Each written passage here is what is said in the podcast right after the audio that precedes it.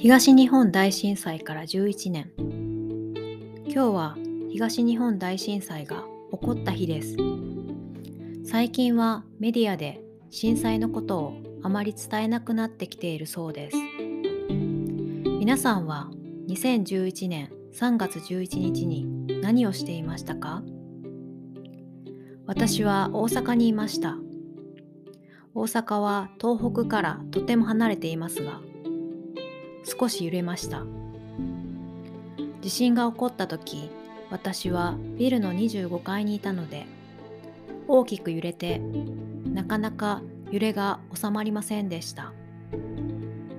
その時東京にいた人は電車が止まって家に帰れなくなったり長い距離を家まで歩いて帰らなければいけなくなりました。東北ではたくさんの人々が亡くなりました。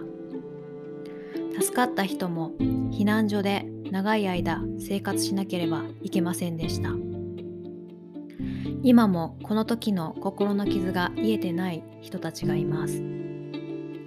日本人にとって忘れられない記憶です。